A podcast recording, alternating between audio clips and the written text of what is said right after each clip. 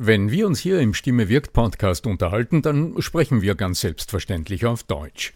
Wie geht's dir mit anderen Sprachen? Sprachenlernen ist heute so wichtig wie nie zuvor. Und deshalb freut es mich so sehr, dass die Sprachenlernplattform Bubble in den nächsten Wochen diesen Stimme wirkt Podcast unterstützen wird. Mit Bubble hast du Zugang zu 14 verschiedenen Lernsprachen. Du kannst Bubble am Handy über die Bubble App oder über die Desktop-Version nutzen. Du wirst von muttersprachlichen Experten trainiert und du trainierst deine Aussprache mit der Spracherkennungssoftware.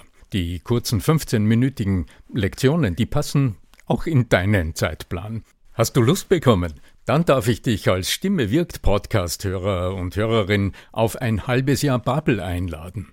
Denn mit dem Code Stimme wirkt zahlen Hörerinnen für sechs Monate und erhalten zusätzliche weitere sechs Monate ihres neuen Bubble-Abos geschenkt. Du zahlst also für sechs Monate und lernst ein ganzes Jahr. Infos und den Code einlösen kannst du auf bubble.com slash Stimme wirkt. So, und jetzt zu unserem heutigen Thema. Im zweiten Teil unserer Podcast-Serie zum Thema tiefe, volle, souveräne, selbstbewusste Stimme geht es um die Tücke des zu hohen Selbstanspruches und um die Tücke aller kleinen Stressoren während des Sprechens. Sei neugierig, bleib dran. Der Ton macht die Musik. Der Podcast über die Macht der Stimme im Business – mit Arno Fischbacher und Andreas Giermeier. Für alle Stimmbesitzer, die gerne Stimmbenutzer werden wollen. Die tiefe und angenehme Stimme, die dich dazu bringt, dass wenn jemand anderer mit dieser Stimme zu dir spricht, du sofort ihm folgen möchtest. Du weißt ganz genau, das muss richtig sein. Die Überzeugungskraft, wie Stimme wirkt, darum geht es generell bei uns im Podcast und wir sind im Moment mitten in der Fünferreihe, wo es darum geht, auf einen speziellen Punkt der Stimme, nämlich die Stimmqualität, die Stimmtiefe, also die, die tiefe Stimme zu befeuern. Und wir schauen uns an, welche Faktoren denn dazu führen, dass die Stimme nicht so klingt, wie sie eigentlich klingen sollte. Arno Fischbacher, ich grüße dich, mein Freund. Ich grüße dich, lieber Andreas, Andreas Giermeier von Lernen der Zukunft.com. Du hast zuerst gesagt, wie die Stimme klingen sollte. Ich ergänze vielleicht, ja, wie deine Stimme, wenn du jetzt zuhörst, klingen könnte. Wüsstest du, wie du jene kleinen, oft gar nicht bewussten Stressoren, die in dir gerade deine Muskelspannung eine Spur höher gestalten, als es nötig oder möglich wäre, wenn du wüsstest, wie du diese Stressoren ausschaltest und wie du zuerst überhaupt erfasst, dass hier etwas nicht ganz so ist, wie es sein könnte. Interozeption, sage ich nur. Ja, genau. Nochmal zum Start. Wenn es um die sprichwörtlich tiefe Stimme geht. Ich zucke da immer ein bisschen zusammen, denn genau genommen geht es aus meinem Dafürhalten, aus meiner Sicht nicht wirklich um hoch oder tief. Denn diese beiden Worte umschreiben kaum vernünftig den Klang einer persönlichen Stimme. Wenn du sagst, das ist aber eine hohe Stimme oder das ist eine tiefe Stimme, dann Nutzt du Worte, die du kennst und die du leichtfertig verwenden kannst, um das, was du erfährst, was du hörst, zu beschreiben? Aber das zeigt gleichzeitig auch, dass du noch nicht gelernt hast, Stimmen differenzierter zu hören, differenzierter zu analysieren vielleicht. Du hast zu wenig Worte zur Verfügung, um das zu beschreiben, was du hörst.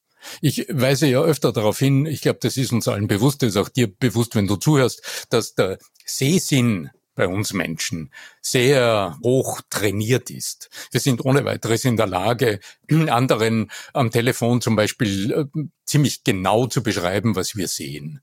An Farben, an Formen, an Konturen, an Texturen. Wir an das ja auch in der Kindheit schon. Tatsächlich. Kennst du ein Spiel, ich höre was, was du nicht hörst? Ich sehe was, was du nicht siehst. Ja, genau. das ist halt so, ja. Wir sind wirklich diese Sehtierchen, ja, und meinen dann, das alles da von dem hin übertragen zu sollen, ja. Und übersehen aber dabei, dass wir einiges überhören. ja, genau. Das führt letztlich dazu, dass wir im Alltag sehr bewusst wahrnehmen, was wir sehen, es auch gut beschreiben können und genau dadurch die Stimme diese Macht gewinnt. Denn wenn wir von diesem viel zitierten Buchtitel der lieben Ingrid Amon sprechen, die Macht der Stimme, was macht denn diese Macht im Kern aus? Machtvoll kann ja nur etwas sein, was im anderen wirkt. Und wie wir beide wissen, je deutlicher wir merken, was Menschen mit uns machen, desto weniger wirkungsvoll ist es. Wenn du bemerkst, was ich mit dir tu, na ja, okay, dann lächelst du mich an und sagst, netter Versuch. und äh, dann fahren in dir alle Schutzschirme hoch. Oder wie weiß nicht, wie heißt das bei Raumschiff Enterprise? Schutzschilde, ja.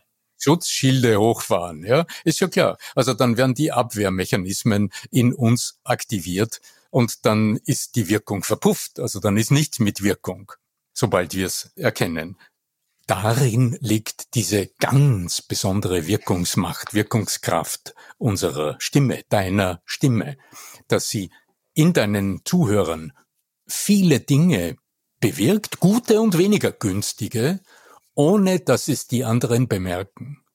Und nur wenn das, was aus deinem Mund herauskommt, so grob daneben liegt, also wenn die Stimme grob in höhere Sphären abdriftet, ja, Zahnarztbohrer haben wir mal eine Episode äh, bezeichnet, wo es um genau diese schrillen äh, Stimmen ging.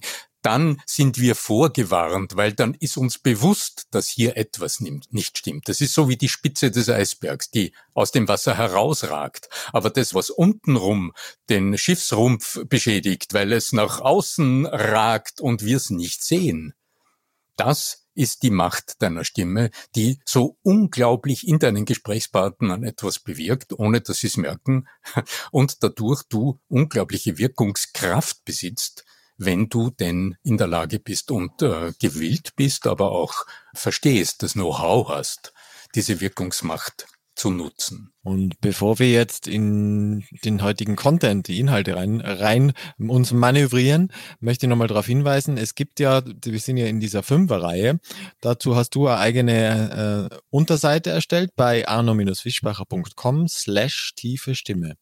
Was können die Zuhörerinnen dort finden?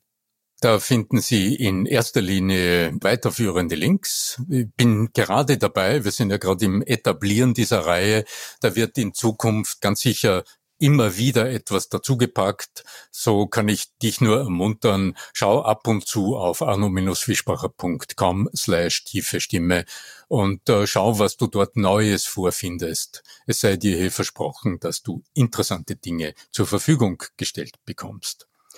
Was kannst du aber aus der heutigen Episode lernen, erfahren und was kannst du Neues gewinnen, was dir vielleicht in diesem Ausmaß nicht bewusst ist. Deine Zuhörer, was wünschen sich die, wenn du zum Beispiel online präsentierst? Nehmen wir es als Beispiel. Du hast ein wichtiges Thema, Vielleicht hältst du eine Schulung, ähm, was immer du beruflich tust. Vielleicht ähm, ist es, sind es Kunden, zu denen du sprichst, denen du eine Leistung präsentierst oder ein Produkt mit besonderen Vorteilen näher bringen magst. Vielleicht ist es ein Projekt, wo du im Rahmen eines Meetings berichtest, was es Neues gibt, also was immer das Setting ist. Du sprichst, die anderen sind stumm geschaltet. Vielleicht siehst du die Bilder am Bildschirm, vielleicht siehst du wie so oft nur schwarze Kästchen mit zwei Anfangsbuchstaben hineingeschrieben. Ja, und vielleicht kennst du dieses Phänomen. Also viele meiner Coaching-Klienten kommen mit genau diesen Fragestellungen zu mir. Die sagen, ich bin sonst super routiniert, ich spreche den ganzen Tag, ich bin gewohnt, vor 100 Menschen zu sprechen. Alles gut, da bin ich souverän, da, ach, da fallen mir spontane Dinge ein, da muss ich mich nicht immer an meine Skripten halten, ich kann das auch mal aus dem Stegreif herausgestalten, aber in dem Augenblick, in dem ich vor der Kamera bin, habe ich den Eindruck, irgendwie von meiner Sprechweise her verändert sich etwas nicht zum Günstigen. Und wenn ich dann genauer nachfrage. Ich hatte gerade gestern so ein Telefonat mit einer hochversierten äh, Dame, die also in einer ganz exponierten beruflichen Position ist und ähm, allein schon vom beim Anschauen ihres LinkedIn-Profils war mir klar, ich habe es mit einer Frau zu tun, die also ja also satt im Beruf steht, eine interessante Position begleitet in einem großen Unternehmen und ganz sicher im Lauf ihres Lebens vor unzähligen Auditorien gesprochen hat. Und die fragt mich genau nach diesem einen Punkt. Sie erlebt sich selbst zu schnell und sie erlebt sich von ihrem Stimmklang nicht in dieser gewohnten, angenehmen Art und Weise. Und schon im Gespräch ist uns beiden dann aufgefallen, ich habe sie auch darauf hingewiesen, also weil ich nachgefragt habe und ja genauer wissen wollte, wie sie es empfindet, dass es ihr nicht wirklich leicht gefallen ist, exakter zu beschreiben, was sie hier wahrnimmt.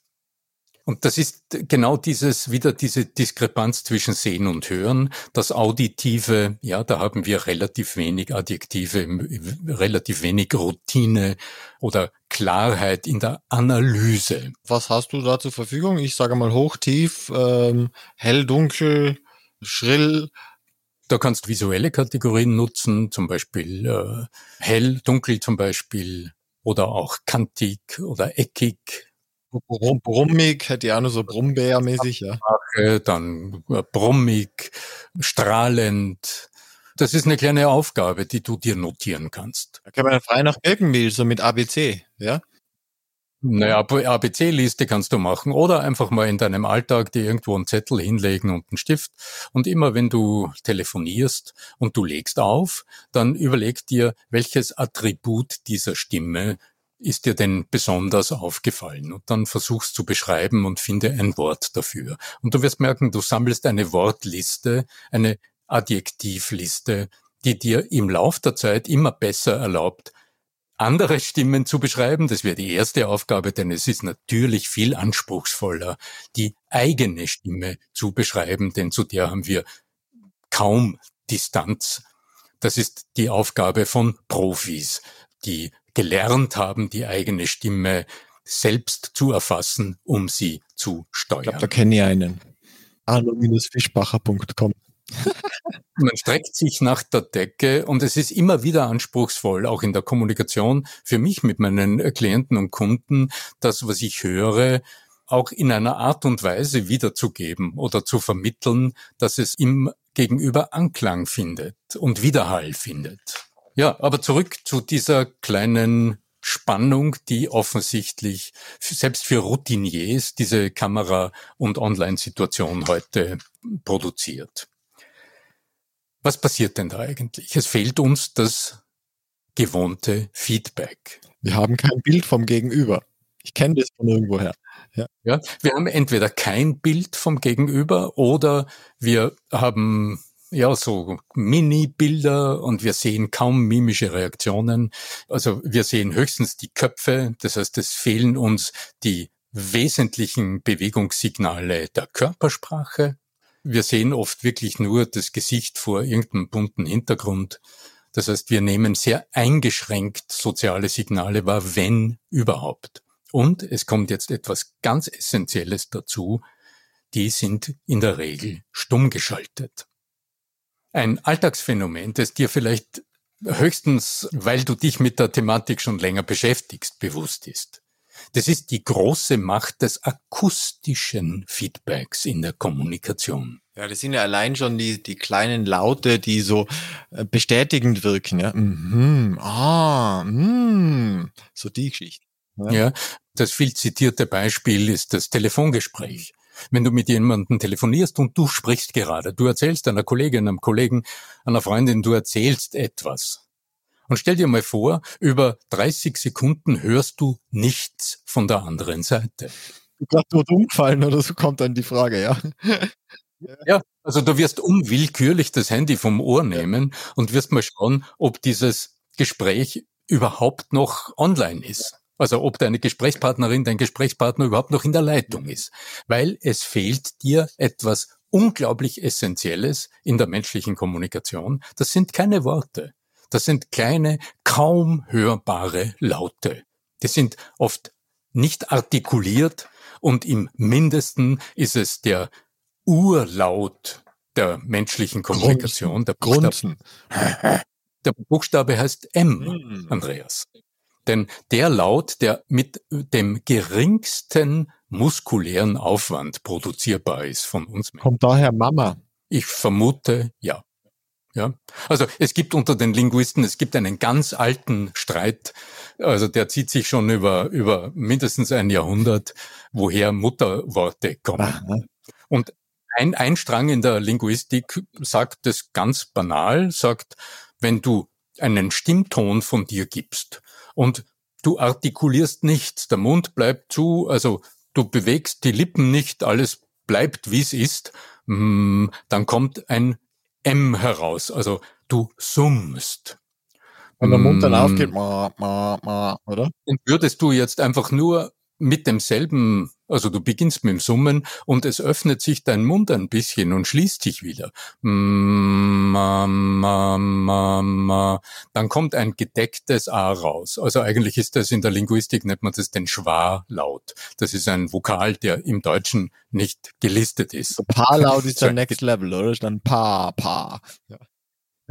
ja, genau. Ma, ma, ma, ma, ma, ma, ma. Ja. Und aus dem heraus entsteht im Grunde das Wort Mama, wenn man es jetzt mal etwas artikuliert. Das ist ein Strang. Dann gibt's Linguisten, die sehen das ganz anders, weil es auch, also jetzt international gesehen, weil es Sprachen gibt, in denen Mutterworte nicht mit M beginnen. Die gibt's. Sind wenige, aber die gibt's. Ja, und an Ausnahmen da hängt man sich in der Wissenschaft auf und sagt, das kann nicht sein. Äh, es muss ja falsifizierbar sein. So, aber zurück zu unserem Thema. Diese kleinen Urlaute der Kommunikation, die erhältst du, die erhalte ich, während ich spreche, im Alltag ununterbrochen von unseren Gesprächspartnern. Das ist nur so subtil und so im Prozess implizit, so selbstverständlich, dass selbst in meinen Seminaren, wenn ich mit gescheiten Menschen arbeite, oft sehe ich erstaunte Blicke, die sagen, ah ja, Stimmt eigentlich. Ist mir noch nie aufgefallen. Es ist so selbstverständlich, es ist so alltäglich, äh, das hat keine extra Bedeutung.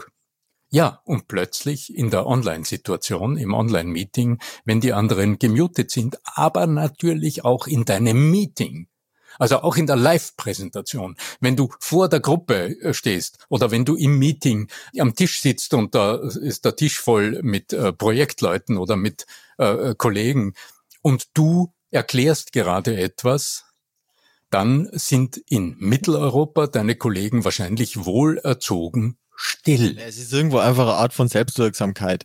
Das ist jetzt, ich meine, schauen wir mal Richtung Facebook, da gibt halt Likes dafür. Und du bräuchtest sozusagen während deines Vortrags immer, immer zwischendurch ein Like oder so. Oder halt tatsächlich Fragen stellen. Ich meine, es gibt ja Methoden, auch in, in Zoom-Meetings oder in Teams-Meetings, dass man halt sagt, ja, ist das alles soweit bei Ihnen ganz angekommen, sind noch Fragen oder so, so Zwischengeschichten. Ja. Ja, das wäre aber die grobe Sache. Ja, die natürlich kann ich nie ersetzen, aber ich sage nur, es wäre so One-Way. Ja. Du hast ja recht, das ist natürlich eines der Mittel. Allerdings wird dir das gerade in den ersten drei Minuten deines Sprechens, dort wo dieser Sprechdruck, wie es im Fach Chinesisch heißt, wo dieser Sprechdruck Sagen wir so, da kommt viel zusammen. Ja, ja am Anfang, also ja. da kommt Leistungsanspruch zusammen, du willst es gut und richtig machen, du hast dir viel vorgenommen, du bist gut vorbereitet. Ja? Und deine innere mentale Steuerung sagt, vergiss nichts, das, auf das musst du Wert legen, dieses musst du betonen, das hast du dir vorbereitet. Dann, äh, genau, äh, du willst aufs Ergebnis hin, dann musst du noch diese und jene Fragen stellen und schon steigt im äh, Organismus steigt der Druck. Wenn Druck steigt, heißt das, sind, es sind entsprechende leistungssteigernde Botenstoffe ins Blut geschossen worden. Adrenalin, ähm, ja. Katecholamine, ja, also dieser Cocktail an Hormonen, die uns leistungsfähiger macht, wo das Herz äh, schneller geht, wo die Atmung beschleunigt ist, wo der Muskeltonus im Körper und speziell in den Schutzmuskelzonen steigt. Und schon ist auf der einen Seite deine Sprechgeschwindigkeit deutlich höher.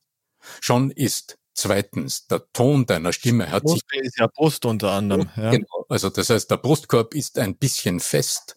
Dadurch ist die Modulation deines Stimmklangs geringer. Das heißt, du sprichst monotoner, als du in der Lage wärst und deine Stimme fällt so gut wie nie in jenen satten, angenehmen Vertrauenswirkungsbereich hinunter, der unter uns Stimmcoaches und Stimmtrainern gerne als die Wohlfühllage der menschlichen Stimme beschrieben wird, also den Eigenton, wie das mit einem nicht ganz verständlichen Fachbegriff heißt. Also jener Ton, der jeweils den anderen signalisiert, dass du selbstverständlich hinter dem stehst, was du sagst, dass du selbstverständlich darauf vertraust, dass alles gut laufen wird, dass du selbstverständlich in deiner Mitte bist.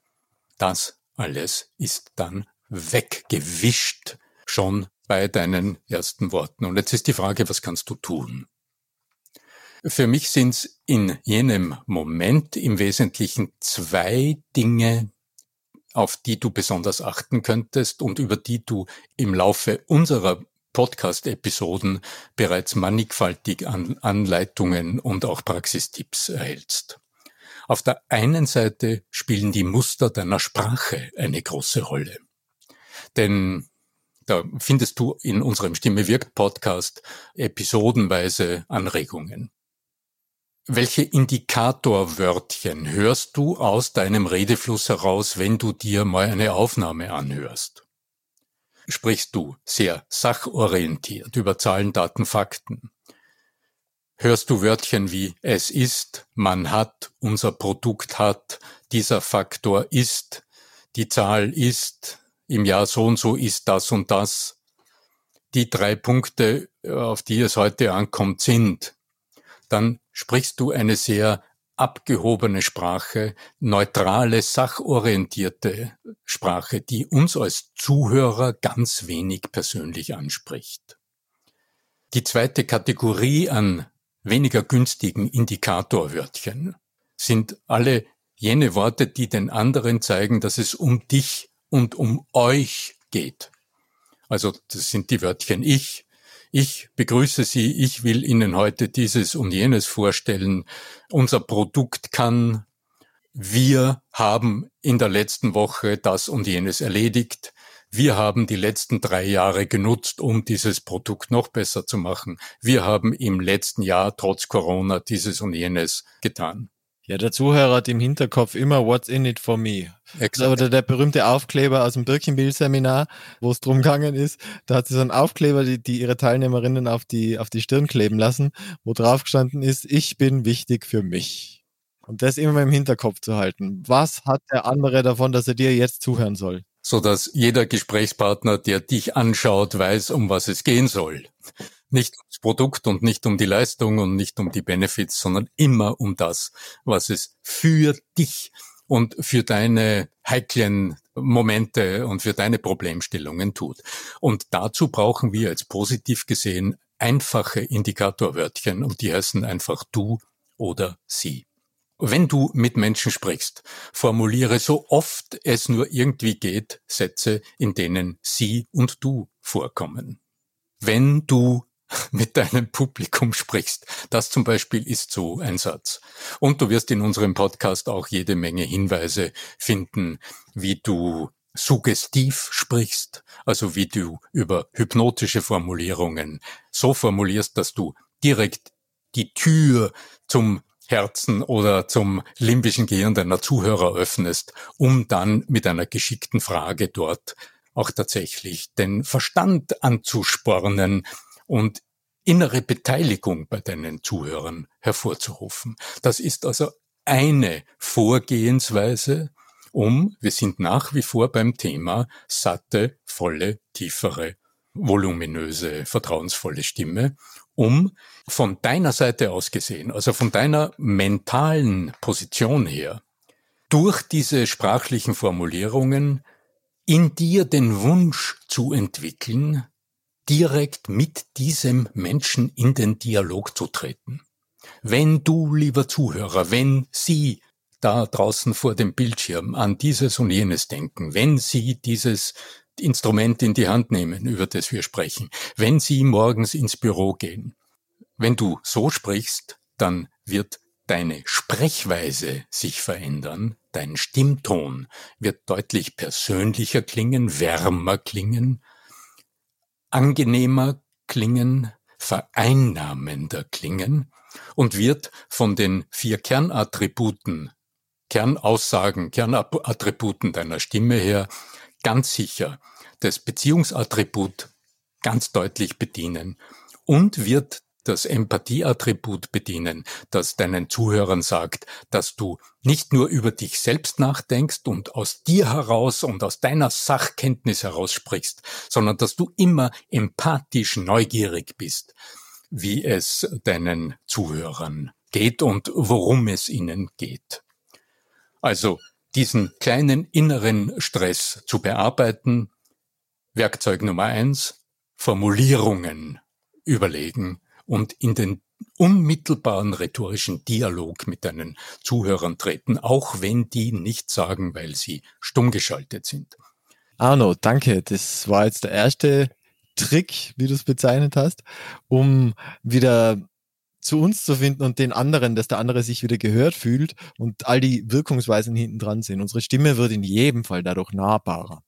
Und es gibt ja noch weitere Tricks, die du in deiner langjährigen Arbeit als Stimmtrainer dir angeeignet hast. Und dafür haben wir eingerichtet arno-fischbacher.com slash tiefe Stimme.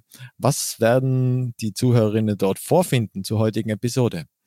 Ja, zu dieser Episode wird es einen Download geben, denn das zweite besonders wirkungsvolle Instrument, um in jedem kleinsten Stressmoment wieder zu dir selbst zu finden, die Selbstführung wieder zu erlangen, die innere Zuversicht wieder auf 100 Prozent zu heben, ist Sense Focusing, die Fähigkeit, im Moment aus dem Denken in die Körperwahrnehmung zu wechseln und dann wieder ins Denken zurück und in dem Moment alle Stressoren auf Null zu stellen und im Körper selbst zu erleben, also die Indikatoren im Körper zu wissen und zu kennen und in dieser Sekunde bereits im Körper körperlich zu erleben, dass der Druck weg ist, dass der Atemdruck weg ist, dass die Schutzspannungen speziell in den Schultern weg sind und dadurch auch zu hören mit dem nächsten Wort, dass deine Stimme wieder in den Heimathafen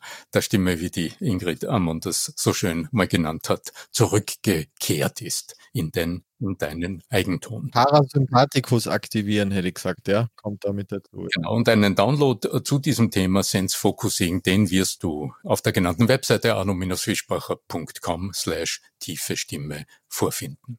Ich wünsche dir ganz viel Spaß und sehr viel Neugier und Interesse beim Ausprobieren sowohl dieses entstressenden und dich mit, mit deinen Zuhörern unmittelbar verbindenden Zugangs über die Dialogmuster der Sprache und sehr viel inneres Vergnügen und sehr viel Wohlgefühl beim Ausprobieren des Sense Focusing. Möge die Macht der Stimme mit dir sein, dein Arno Fischbacher.